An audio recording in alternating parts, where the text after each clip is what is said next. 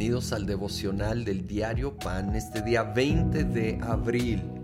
Hoy pasamos al capítulo 11 de San Marcos, donde es lo que llaman la entrada triunfal de Jesús a Jerusalén, esta última semana antes de ir a la cruz. Él, él pide que le preparen un burrito, un pequeño animal sencillo Dice el versículo 7, le llevaron pues el burrito a Jesús, luego pusieron encima sus mantos y él se montó. Muchos tendieron sus mantos sobre el camino, otros usaron ramas que habían cortado en los campos.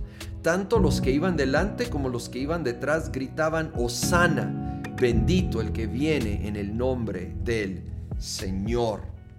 Es sorprendente cómo entra Jesús a Jerusalén esta última vez en aquellos tiempos los reyes y generales, volviendo de una campaña o batalla, entraban en un caballo majestuoso para de alguna manera lucir lo más imponentes e importantes posibles. Y Jesús, el rey del universo, entra en este animal pequeño, sencillo, mostrando que su grandeza no era la grandeza de los hombres, algo mucho mayor, como ya, ya vimos en el capítulo anterior, no vino a ser servido, sino a servir y dar su vida en rescate por todos nosotros. Y, y clamaban Osana, esta palabra que literalmente salva, originalmente era un clamor de, oración.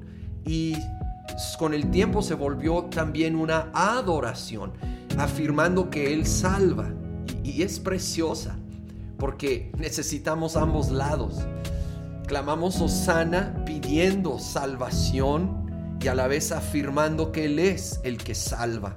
Necesitamos seguir orando y seguir adorando hasta que ese rey manifieste su poder en toda, todo su esplendor. Luego leemos de, Jesús yendo al templo y encontrando la escena. Voy a leer desde el versículo 15. Llegaron pues a Jerusalén. Jesús entró en el templo y comenzó a echar de ahí a los que compraban y vendían. Volcó las mesas de los que cambiaban dinero y los puestos de los que vendían palomas.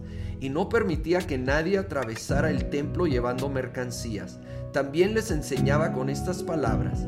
¿No está escrito? Mi casa será llamada casa de oración para todas las naciones, pero ustedes la han convertido en cueva de ladrones.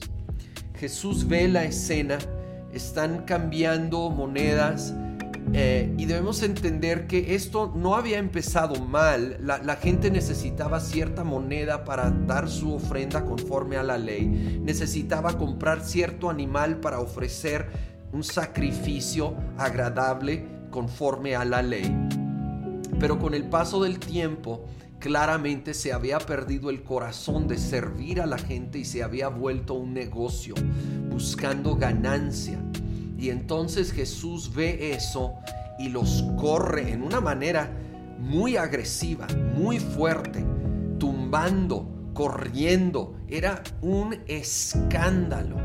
Y luego él recuerda esas palabras, que su casa es casa de oración. Y cuando oímos oración debemos entender que no solo es pedir, no solo es intercesión, incluye ese aspecto, pero es más amplio, es comunión, es adoración, es platicar. Así que pudiéramos decir es casa de comunión y su deseo para la iglesia es que sea casa de oración, de comunión, donde hay adoración, donde hay sí clamor y comunión y conexión con Él. Pero lo quiere no solo para la iglesia en general, lo quiere para cada templo en particular, es decir, para tu vida y mi vida, ya que somos llamados templo del Espíritu Santo. Así que hoy, Señor, venimos a pedirte, hazme una casa de oración, de comunión un lugar limpio de todo aquello, como tú limpiaste ese templo físico, límpiame a mí de cualquier cosa que estorba y que sea yo una casa de comunión. Y lo pedimos para tu iglesia en la expresión de tantas congregaciones, Señor. Límpianos, purifícanos de todo aquello que no es parte de tus prioridades y propósitos para ser la prioridad una casa de oración, de comunión, donde tú vienes a reinar y manifestarte. En el nombre de Cristo Jesús lo pedimos. Amén